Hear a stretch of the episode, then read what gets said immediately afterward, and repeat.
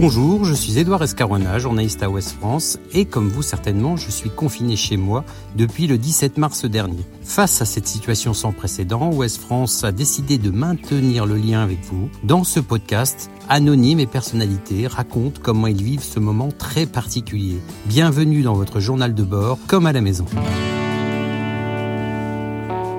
Aujourd'hui, nous accueillons le romancier et essayiste Martin Vinclair, qui est également médecin. Il évoque d'ailleurs souvent dans ses livres le monde médical. Il a notamment exercé le métier de médecin généraliste dans la Sarthe de 1983 à 2008, puis à l'hôpital du Mans. Il est donc parfaitement bien placé pour parler de cette crise sanitaire qui frappe le monde. Installé depuis plusieurs années à Montréal, il est désormais citoyen canadien, mais reste très au fait de l'actualité française. Bonjour Martin Vinclair. Bonjour. Alors déjà, comment allez-vous et où vous trouvez-vous actuellement? Alors moi, je vis à Montréal depuis 11 ans. Euh, je suis citoyen canadien euh, depuis un an ou deux. Euh, et j'habite à Montréal dans, dans un appartement dans l'île, comme on dit, c'est-à-dire au centre de Montréal. Et je vais bien. Je vais bien. Il n'y a pas de... je suis pas malade. J'ai pas de... Comment dirais-je Dans ma famille, il n'y a pas de malade non plus. Il y a beaucoup, beaucoup de, patients affectés à, Montréal même. Hein. C'est le, le centre épidémiologique du Québec en ce moment. Mais il y en a beaucoup moins qu'en France, hein, il y en a beaucoup moins qu'à Paris. Alors, qu'est-ce que vous faites de vos journées pendant ce confinement? Donc, vous le disiez, vous avez l'habitude d'être euh, souvent chez vous. Ça change pas grand-chose? Pour, pour, moi, ça change pas grand-chose parce que je travaille beaucoup euh, chez moi. Euh, ce qui a changé, c'est que j'aurais dû venir en France pour présenter un livre. Et que ça change aussi, c'est que euh, ma compagne qui travaille au gouvernement fédéral, bah, maintenant travaille de, de, la maison. Donc, elle est, elle est là tout le temps. Euh, ce qui évidemment n'est pas, pas comme d'habitude. Alors moi je, moi, je suis ravi, mais, elle, elle trouve un peu difficile de ne pas pouvoir sortir. On a la possibilité de sortir. Hein. Au, Québec, euh, euh, le gouvernement nous incite à aller se promener, à ne pas rester à l'intérieur. Euh, ma fille vit à Vancouver, bon bah, elle sort et euh, son, compagnon et elle ils font de la, de la corde à sauter parce que c'est des grands coureurs et bon ils peuvent pas aller courir dans la, dans la forêt comme ils le faisaient avant donc ils font de la corde à sauter. tout, tout, le monde quand on a besoin de sortir on sort, simplement on maintient des distances, on fait pas de rassemblement euh, à l'extérieur. Et, et, euh, si vous n'êtes pas en groupe de plus de trois ou quatre, personne ne viendra vous dire quoi que ce soit. Euh, on va faire ses courses. Il y a évidemment que les, les commerces euh, indispensables qui sont ouverts, c'est-à-dire l'alimentation, les pharmacies et des choses comme ça. Mais euh, c'est pas pour des gens comme nous qui avons un travail que c'est problématique. C'est surtout pour les gens qui ont perdu leur travail, bien entendu, et qui n'ont pas de ressources. Vous êtes médecin, on le rappelle. Quel regard vous portez sur, sur cette crise sanitaire que, que traverse le monde? Alors. Hmm. Je pense que, je pense que les, analyses, euh, moi j'en ferai pas de meilleures que celles qui sont faites déjà, c'est-à-dire qu'il y, a une, il y a une impréparation extrêmement grande de la part de, de beaucoup, beaucoup, beaucoup de pays par rapport à ça, et euh, d'une part, parce qu'on s'attendait pas à ce qu'un virus euh, particulièrement agressif commence ainsi et, attaque beaucoup beaucoup de gens. Mais je crois aussi qu'il y a une grande incohérence d'un pays à un autre dans la façon de réagir. Je pense qu'il y a des pays qui ont, alors je suis désolé de le dire, mais le Canada a très bien réagi et et en particulier, il y a une, communauté de, concertation entre les provinces et le gouvernement fédéral, puisque le Canada est un État fédéral. Il y a, les provinces sont autonomes, la santé est de, de compétences provinciales, mais les ministres de la Santé de toutes les provinces et euh, le ministre de la Santé fédéral sont en concertation euh, constante. Comment dirais-je, les besoins et les, décisions sont adaptés à la situation dans chaque province. Il y a des provinces qui en aident d'autres parce qu'elles sont moins menacées, etc. Quand je regarde ce qui se passe en France, qui est un État centralisé, où tout vient de Paris et où, comment dirais-je, il n'y a pas de il me semblait pas qu'il y ait de coordination véritablement entre les, entre les régions euh, et entre Paris, avec l'accord de Paris. Je suis très malheureux, malheureux de voir comment ça se passe euh, en France comparé à un pays comparable qui est le, qui est le Canada, où, quand même euh, on, on, a pris les choses avec beaucoup de sérieux, mais aussi en étant extrêmement posé et en, et surtout en en infantilisant pas la population. Enfin, les, les, gouvernants canadiens parlent à la population comme à des égaux. Hein. Ils leur demandent de prendre leurs responsabilités, mais ils leur, ils leur parlent pas de haut. Ils les houspillent pas. Euh, ils ne, et surtout, ils leur disent, on dit la vérité. Enfin, je veux dire, à toutes les conférences où, où les journalistes posent des, des questions, quand les gouvernants où les ministres de la Santé ne savent pas répondre, ils disent écoutez, là, je ne sais pas répondre, mais je vous donnerai une réponse demain ou après-demain quand j'aurai les chiffres ou quand j'aurai consulté les personnes qui savent vous donner cette réponse. il n'y a pas de langue de bois. Il y a, une chose qu'on peut rappeler, c'est qu'au gouvernement canadien, il y a les deux postes principaux, c'est l'éducation et la santé. C'est ça, les deux, les deux, postes principaux, c'est l'éducation et la santé. Il y a aussi quelque chose d'assez caractéristique au Canada, c'est que quand vous voyez une conférence, conférence de presse quotidienne pour beaucoup de provinces, il y a beaucoup de femmes. il n'y a pas très longtemps, je regardais, je crois que c'était la, conférence de, la Colombie-Britannique. Bah, il y avait euh, comment dire la, non, c'était non, non, la conférence fédérale. Il y avait la première ministre euh, adjointe parce que le premier ministre était en confinement. Il y avait la responsable, la ministre de la santé et la responsable de la santé de l'Ontario. Euh, c'était trois femmes qui parlaient et qui parlaient euh, de façon extrêmement posée, extrêmement, comment dirais-je, extrêmement positive. Hein. je veux dire, on a une attitude euh, ici, ce qui se passe, c'est que tout le monde a une attitude extrêmement sérieuse, mais très positive. On essaye d'être très positif. Quand le, le ministre, le premier ministre du Québec, par exemple, François Legault, à un moment donné, on lui demandait pourquoi est-ce que vous ne fermez pas les, les SAQ. Les SAQ, c'est la Société des alcools du Québec qui vend qui a la quasi-exclusivité de vendre des alcools au Québec. Euh, et elle disait non, on va pas fermer les SAQ parce qu'il y a des gens qui euh, risquent de se retrouver en, en sevrage alcoolique et on veut pas qu'ils soient malades euh, maintenant. c'est bête à dire. Et puis il dit, et d'autre part, euh, dans une situation comme celle-là, ça fait pas de mal euh, de temps en temps de boire un verre de vin pour se détendre. Donc on va pas empêcher les gens de boire un verre de vin ou de boire une bière quand ils en ont envie. Ça fait partie des besoins, des besoins nécessaires.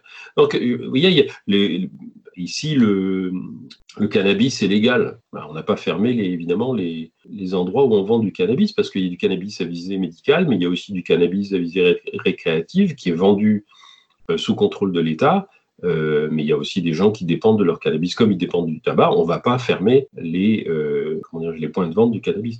le, confinement, tout le monde souffre du confinement, mais on essaye de faire en sorte que le plus de gens possible en souffrent le moins possible. Alors on va, on va revenir sur la situation en France un peu plus tard, mais, mais d'abord, euh, je voudrais l'avis du, médecin sur ce virus qui, qui traverse les, les, continents à une vitesse folle. Ça, c'est quand même le symbole aussi d'un monde beaucoup plus interconnecté qu'à une certaine époque. Ah oui, c'est certain. Bah, de, toute façon, on voit par exemple à New York, s'il y a autant de cas, c'est parce que euh, les comparé à la Californie, par exemple, on pensait qu'en Californie ou dans l'État de Washington, c'était d'ailleurs le cas, il y aurait beaucoup beaucoup de cas à cause des échanges avec euh, la Chine en particulier, parce qu'il y a des communautés chinoise d'origine chinoise importante dans, l'ouest des États-Unis.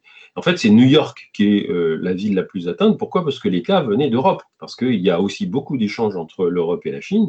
Et c'est en Europe qu'on a fait le moins attention au début à cette, euh, à cette pandémie. C'est-à-dire qu'on a eu, euh, il y a eu un retard en Europe à, réagir au virus qui, qui, qui, coûte cher, euh, qui coûte cher à des pays comme l'Italie, l'Espagne, la France, parce qu'on n'a pas pris ça au sérieux. Le, le problème de ce coronavirus, c'est que c'est un virus nouveau pour lequel il n'y a pas de, n'y a pas encore beaucoup de, comment dirais-je, euh, de d'immunité croisée, d'immunité croisée avec les autres coronavirus. Il est probable, hein, on découvre de plus en plus qu'il y a énormément de gens qui sont, qui ont été infectés mais qui n'ont pas fait de symptômes. C'est un peu, c'est comme la grippe c'est pas c'est pas exactement la même chose que la grippe parce que ça n'a pas les mêmes effets que la grippe. Ça donne pas une pneumonie ou des pneumonies comme la grippe. Ça donne apparemment maintenant, euh, d'après ce qu'on croit savoir, une vascularite, c'est-à-dire une inflammation des vaisseaux. C'est pour ça qu'il y a des gens qui meurent très rapidement sans qu'on comprenne pourquoi.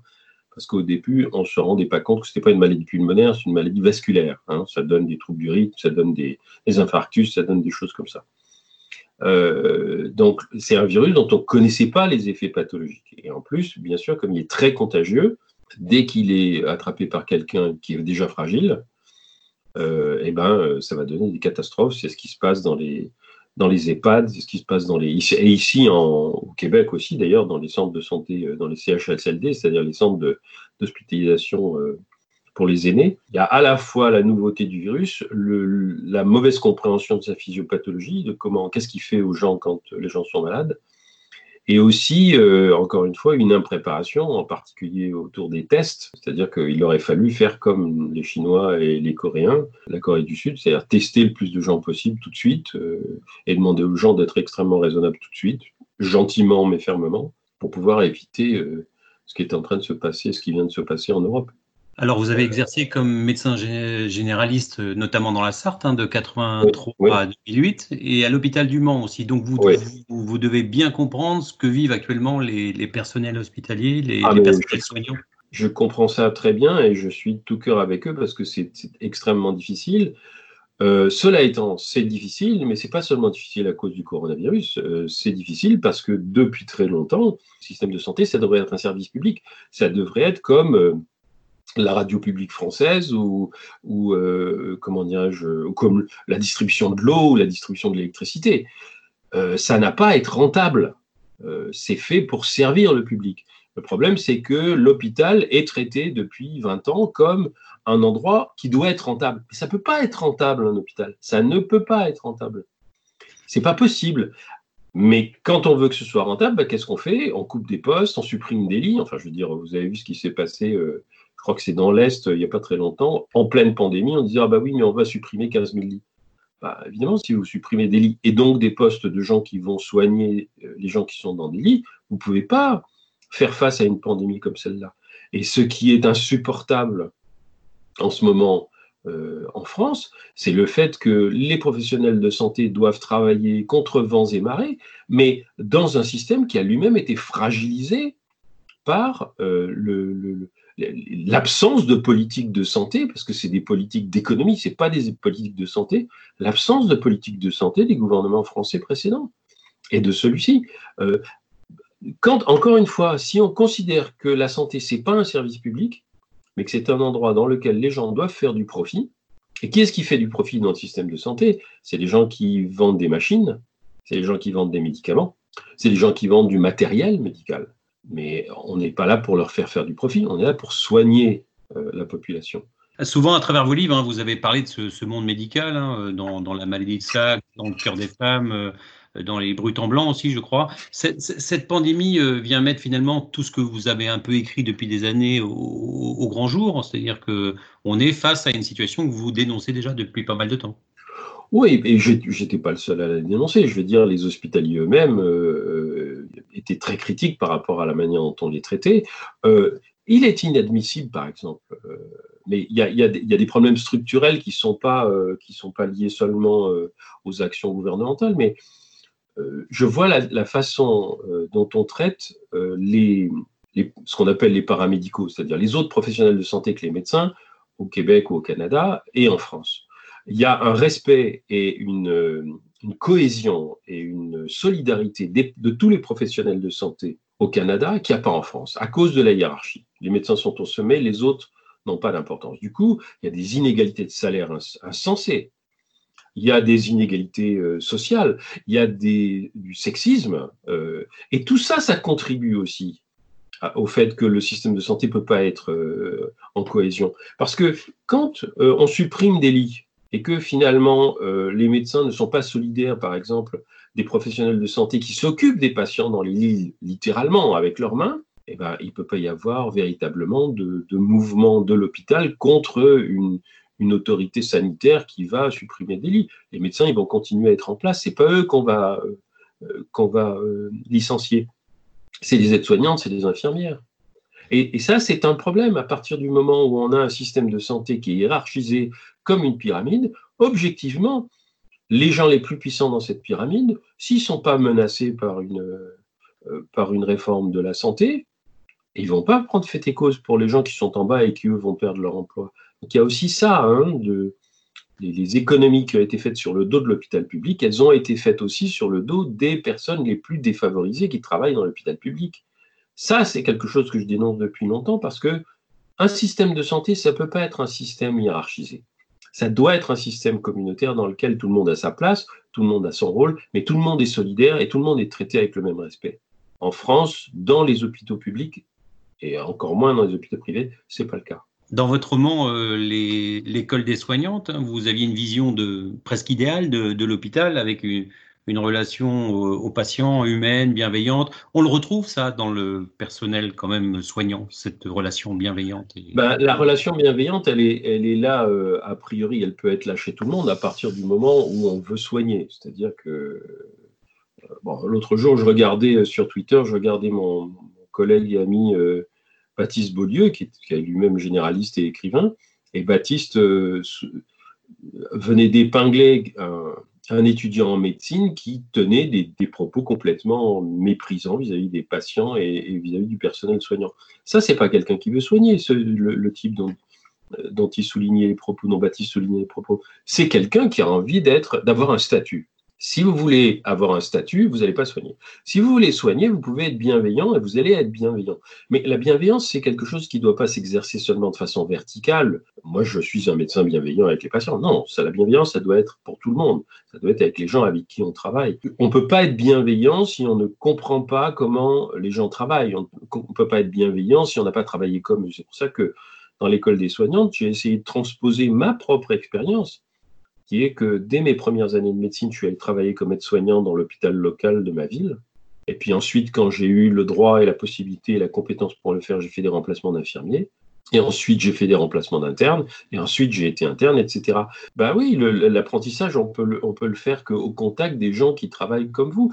Moi, l'immense majorité des choses que j'ai apprises à l'hôpital, c'est les infirmières qui nous ont appris. C'est pas les médecins-chefs. Parce que les médecins-chefs, ils étaient en consultation, ils vous laissaient euh, euh, vous occuper des, quand vous étiez interne, ils vous laissaient vous occuper quand ils vous faisaient confiance. J'ai eu de la chance, j'ai eu des patrons qui me faisaient confiance. Mais celles qui m'apprenaient quelque chose, c'était les infirmières, parce qu'elles étaient là tout le temps. Elles savaient euh, comment il fallait doser telle ou telle chose, elles savaient quelle était la, quantité de tel ou tel médicament qu'il fallait donner, elles savaient ce qui était dangereux, elles savaient ce qu'il ne fallait pas faire. Si on les écoutait, eh ben, là, on était à peu près sûr d'apprendre quelque chose toutes les erreurs médicales que j'ai vu faire ou que j'ai faites moi-même, c'est parce que je n'ai pas écouté mes collègues, que j'ai vu des gens ne pas écouter leurs collègues. Donc c'est l'apprentissage de la santé, l'apprentissage de la médecine ou du soin au, sens large, ça se fait par contiguïté, ça se fait par euh, l'écoute des gens qui sont déjà là depuis longtemps et qui savent comment faire, qui sont eux-mêmes déjà bienveillants. Mais la hiérarchie ne favorise pas ça. La hiérarchie fait comment dire, je fais croire euh, aux médecins qui sont meilleurs tout simplement parce qu'ils sont médecins. C'est évidemment pas vrai.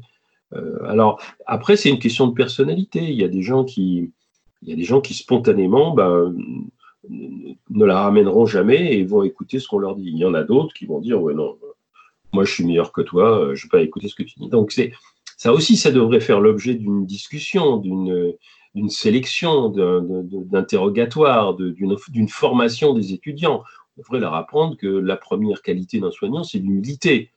Et que, que l'humilité, en plus, c'est productif. Euh, c'est productif parce que c'est comme ça qu'on apprend et c'est en apprenant qu'on devient meilleur.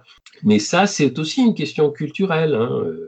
Donc la formation médicale est, une formation encore une fois fondée sur le sur le statut, euh, la culture sera une culture de la compétitivité, du statut, de la hiérarchie, etc.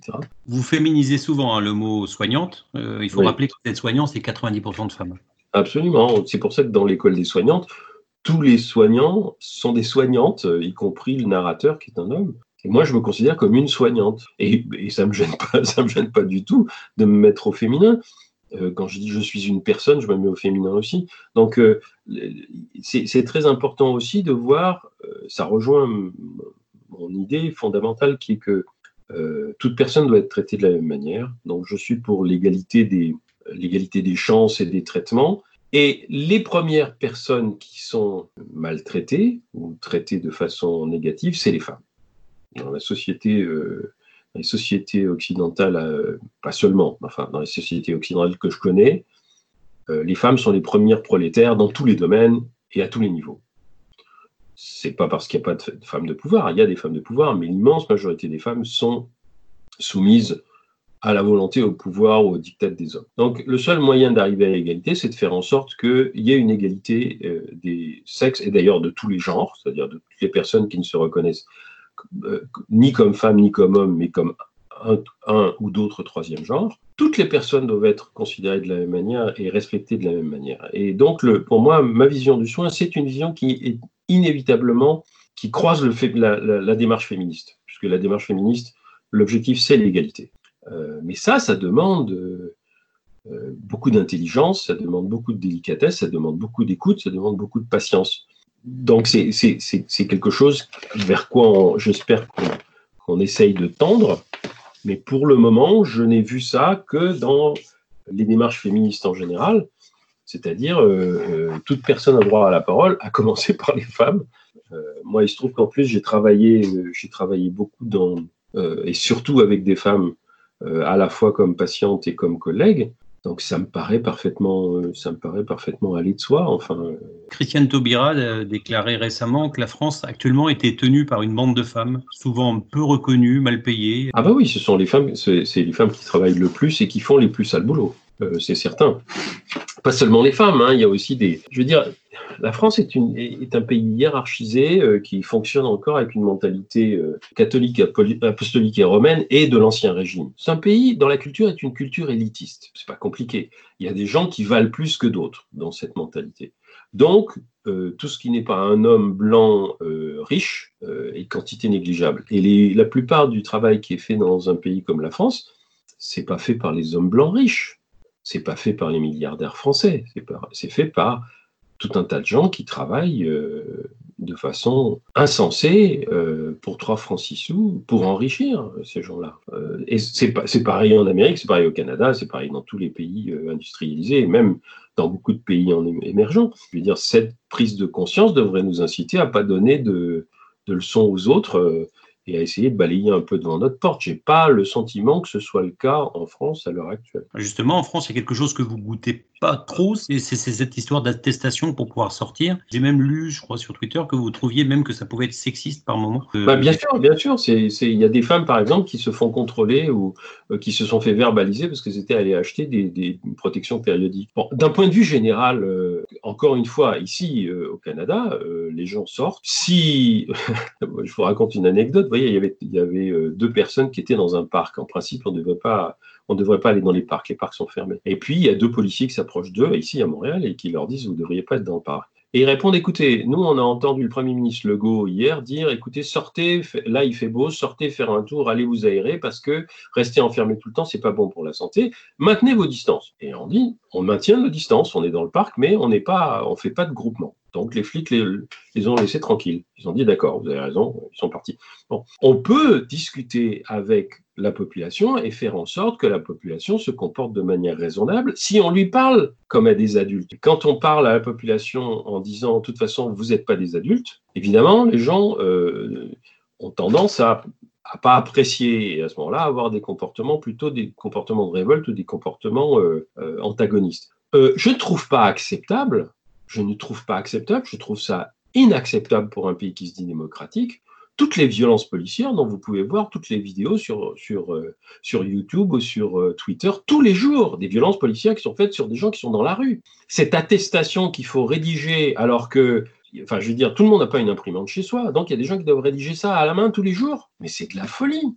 C'est une manière de, mettre les personnes dans, un, dans une sorte de carcan euh, de surveillance que par ailleurs à la télé on dénonce en disant ah ouais regardez les Anglais ils ont des caméras partout euh, c'est la société totalitaire. je dis mais attends euh, encore une fois il faut balayer devant sa porte. On ne peut pas avoir un comportement qui est un comportement cohérent de la part des citoyens quand les gouvernements, le gouvernement lui-même n'a pas un comportement cohérent quand il n'a pas un discours cohérent, quand il n'a pas un discours clair. Alors je suis désolé, le gouvernement français n'a pas un discours clair. Est-ce que la population française n'est pas un peu plus indisciplinée que la population canadienne? C'est possible, mais d'abord ça ne se mesure pas. Et deuxièmement, comment voulez-vous savoir si une population est disciplinée si vous ne lui laissez pas la possibilité de montrer si elle est disciplinée ou pas?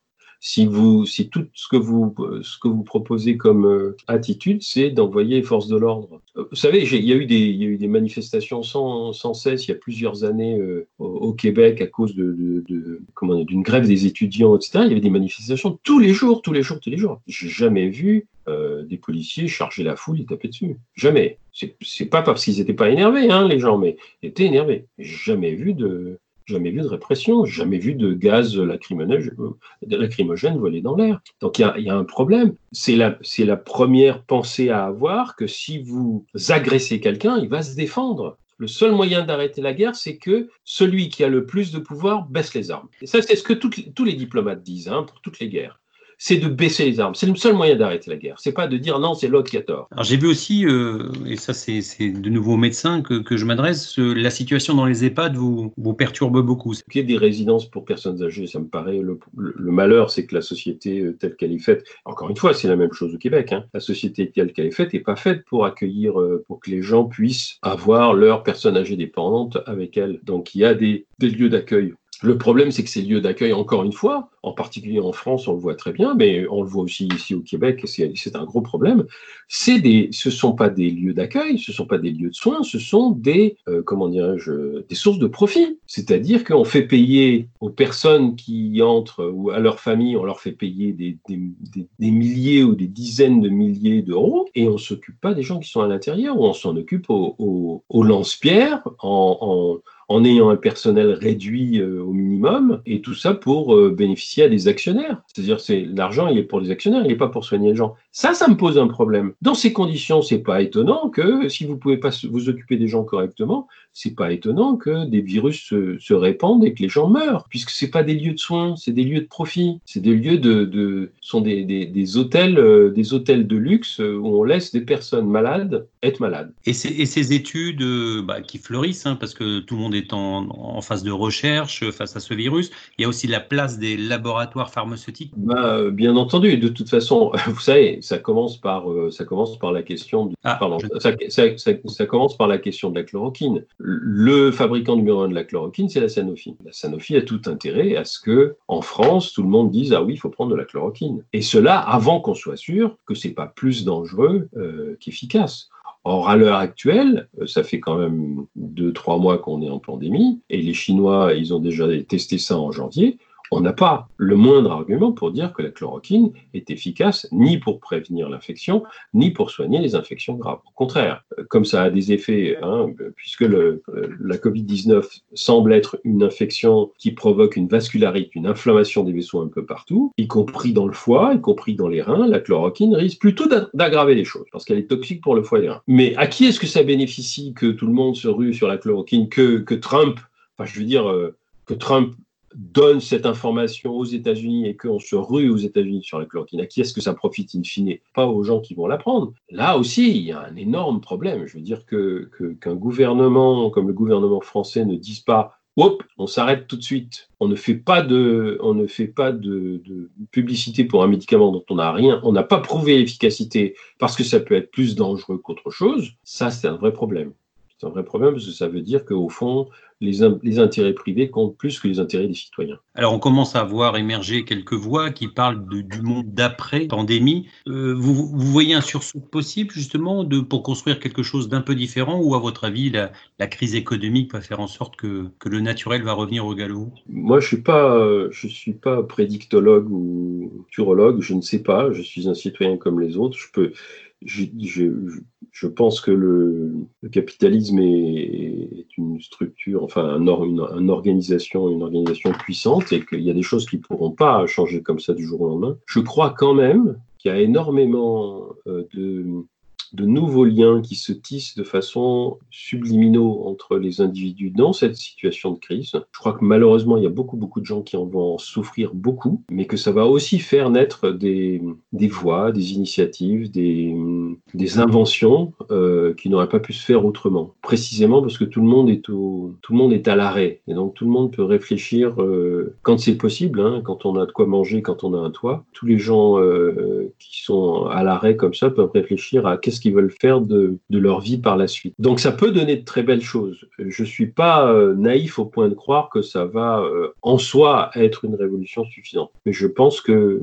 oui, le monde va pas être tout à fait pareil euh, après, et, ce sera pas toujours, toujours au bénéfice des, actionnaires des grandes, des grandes sociétés. Je pense que la prise de conscience est trop vaste. Et puis surtout, il y a quelque chose, c'est ce qui nous permet de parler aujourd'hui, il un truc qui n'existait pas il y a 20 ans. Imaginez que cette pandémie eut lieu il y a 20 ans. C'est l'Internet et les réseaux sociaux, c'est-à-dire la possibilité de communiquer à distance avec qui on veut. Si j'avais donné cet entretien il y a 20 ans à Radio France, il aurait été diffusé une fois, il y a des gens qui l'auraient entendu, et puis après, ça aurait été fini. Aujourd'hui, il, va, il peut vivre pendant euh, des mois et des mois et des mois, et, bon, et, et, on est beaucoup comme ça à pouvoir s'exprimer, à pouvoir euh, dire ce qu'on pense et être entendu, euh, ce qui, ce qui peut être un, un, certain soutien pour les gens qui nous écoutent. C'était pas possible il y a 20 ans. Donc le monde n'est pas le même. Qu'est-ce que ça va donner? J'en sais rien, parce que je crois que ça dépend beaucoup des pays, ça dépend beaucoup, euh, ça, dépend beaucoup des cultures, ça dépend beaucoup des individus qui seront en position de prendre des décisions pour, pour les autres et pour le bénéfice des autres ou contre les autres. Mais ça va sûrement changer les choses. Ben, merci beaucoup, Martin Vinclair. Je crois que vous avez repoussé la sortie de votre prochain livre, hein, C'est mon corps. Vous l'avez décalé à septembre. Voilà, c'est enfin, l'éditeur qui très, très justement l'a repoussé. Si, si je peux venir en septembre, c'est-à-dire s'il n'y a pas trop de limitations de, de voyage, je viendrai euh, volontiers euh, pour le présenter. Sinon, je ferai des vidéoconférences ou des podcasts. eh ben, très bien, ben, merci beaucoup en tout cas. Merci à vous de m'avoir donné la parole. Retrouvez cet épisode ainsi que nos autres productions sur le mur des podcasts et aussi sur notre application Ouest France. N'hésitez pas à nous mettre 5 étoiles si vous avez aimé ce programme.